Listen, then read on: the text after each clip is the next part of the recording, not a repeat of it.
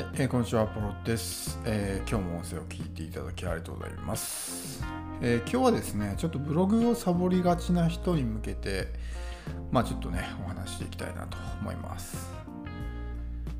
あのブログを書いていて、まあ、なかなかね、こう、まあ、更新が頻繁にできないっていう人って結構いるんですけど、特に自分がですね初心者とかブログを始めて間もない人っていうのは、まあ、とにかくねこう数をこなした方がいいんですよね。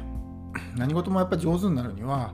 数をこなす必要があるので最初のうちからですね、まあ、スローペースでやってるとその分まああのできるようになるまでのね時間も長くなってしまうわけですよ。まあ、あの1万時間の法則なんていうのがありますけど仮に1日1時間ね、えーやったとしたら、まあ、1万日必要になるわけですよ。1万日って、えー約30年ぐらいですかね。になるんですよね、うん、だったら1日10時間やって約3年でね、えー終わらした方がいいわけじゃないですか、うん、なのでまあ初心者のうちはねあのもうその頃からスローペースでやってるとまあなかなかねあの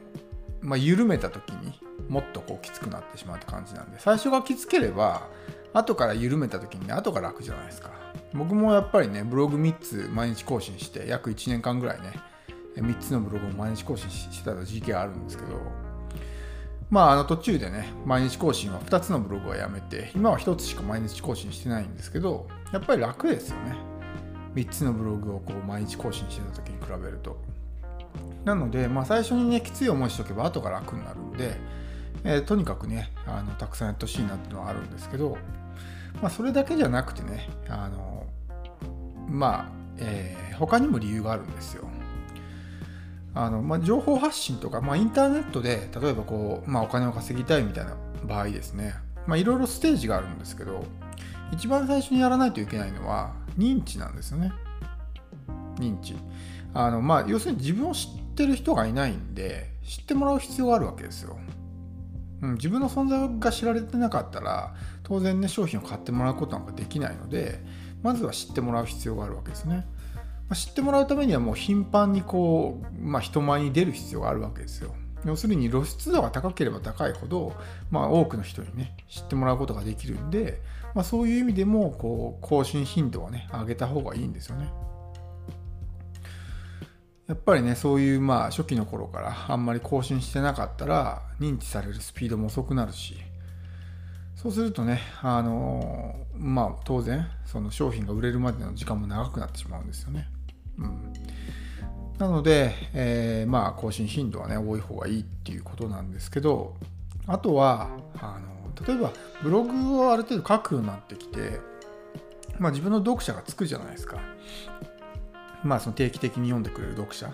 そういう人がついた時にあの更新頻度が遅いと遅いっていうかまあそのインターバルが長いとどうなるかっていうことなんですよね。うん、例えば、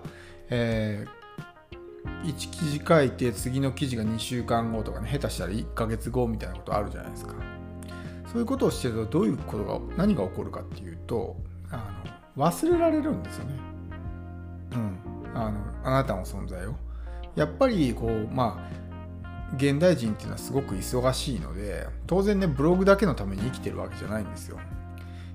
あなたがよほど有名人でもしくはものすごくねあなたのことが大好きな強烈なファンがいる場合は別ですけどそうじゃない場合、まあ、無名の一般人で、まあ、ただブログを書いているだけの人の場合っていうのはそんなねあなたのブログだけのことを考えている読者なんていないんですよね。ま日々の生活ねいろいろま働いたりとか家族サービスしたりとかね出かけたりとかまあそれはもろもろあるじゃないですか。日常のことをこなすので精一杯なんですよねみんな。だからブログのことなんて簡単に忘れてしまうんですよ。それがこう定期的に例えば毎日更新してるとかだったらもう習慣になるじゃないですかその読者の人も。あまるさんは毎日更新してるからそろそろブログ更新されてるかなって感じでブログを見に来てくれるわけですよ。それが自分のルーティンでもあり読者のルーティンにもなるんですよね。自分のブログを読むっていうような形で彼らの習慣ができるわけですよ。そうするともうその生活のリズムになってるんで、まあ、読んでもらいやすくなるわけですよね。でも更新頻度がバラバラでしかも間隔が長いとまあ最初に例えばあなたのブログを読んでて面白いなと思って、まあ、読んでくれるじゃないですか。で次例えば1週間後に見に来たけど更新されてません。でまた2週間もさらにねそこから1週間後に見に来たけども更新されてませんっていう風になったら多分もうねあの来なくなると思うんですよ。そういうことが続いたら。あまた更新されてないこの人もうブログやめちゃったのかな？みたいな感じで来なくなって、まあ、他の人のブログを読んだりとかもしくはね YouTube とか見るようになったりとかしてしまうんですよね。だから忘れられないっていうことが非常に重要なんですよ。すごく貴重ですよ読者の人って。自分のブログをそうやってまああの好んで読んでくれる人ってなかなかね作ろうと思っても作れるもんじゃないからそういう人たちをすごく大事にしないといけないわけですよ。そういう人が将来的にまあ自分のねお客さんになってくれたりとかもしくは商品を買ってくれたりするわけじゃないですか。一元のねたまたま検索エンジンからやってきた人をとその定期的に読んでくれる読者同じ HPV でも全然重みが違うんですよね。みんなやっぱりその数字しか見てないんですよ。アクセス数が何 PV ありましたとかね。そういうところしか見てないから、その 1PV が等しく同じ価値だと思ってるんですけど、そうじゃないんですよね。もう二度とね、あなたのブログなんかも一切興味なくて、たまたま検索エンジンからやってきて、ね、あの直帰してしまうような人よりも、あなたのことがすごく大好きで、もうね、何記事もこう遡って読んでくれるような人、価値が一緒なわけがないですよね。だからそういうあの定期的に読んでくれる読者っていうのをまあすごく大事にしないといけないわけですよ。その人はひょっとしたら今後ね、えー、まあ5年10年とひょっとしたらずっとね読者で居続けてくれるかもしれないじゃないですか。うん、だからそんなこう目先のね、えー、まあ PV みたいなものだけにこうこだわっててもやっぱりそういうファンっていうのはできないんですよね。で彼らもやっぱり、まあ、そういうふうに定期的に読んでくれるってことは我々のブログを楽しみにしてるわけですよ。それをやっぱりねその期待に応えるためにもできる限りまあこう定期的に更新してあげるっていうことが大事なんですよね。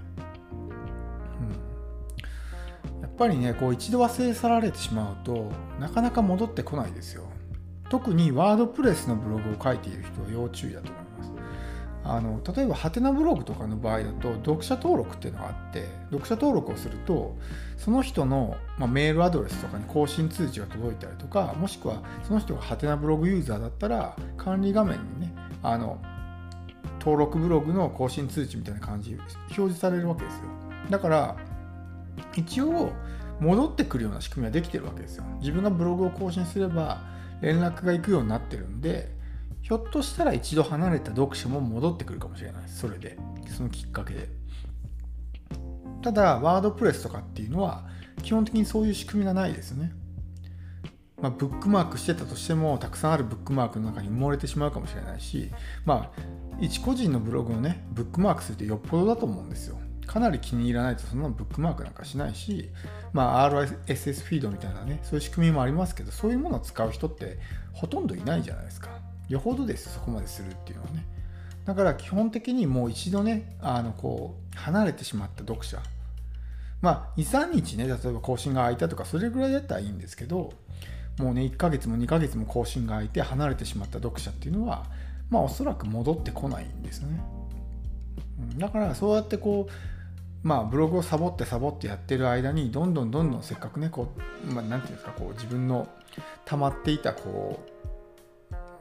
うんまあそういう、まあ、ざるで例えるとねざるの中にこうなんか溜まってるとするじゃないですか。そのざるの隙間からポロポロ落ちてくような感じですよ。で最後には中身がゼロになってしまうみたいなね感じになるんでそのいかに今いる既存の読者をまああの離れさせないかっていうことを考えないといけないわけですよ。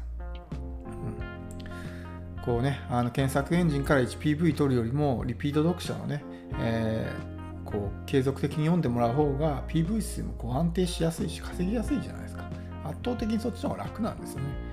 うん、だからあのその既存読者が離れないようにするために、まあ、定期更新する。別に毎日更新が無理だったら2日に1遍とか3日に1遍でもいいじゃないですか。まあでも せいぜいねどんだけ開いてもやっぱり1週間に1本ぐらい月に4本ぐらいは最低でも書かないとやっぱりみんな忙しいですから。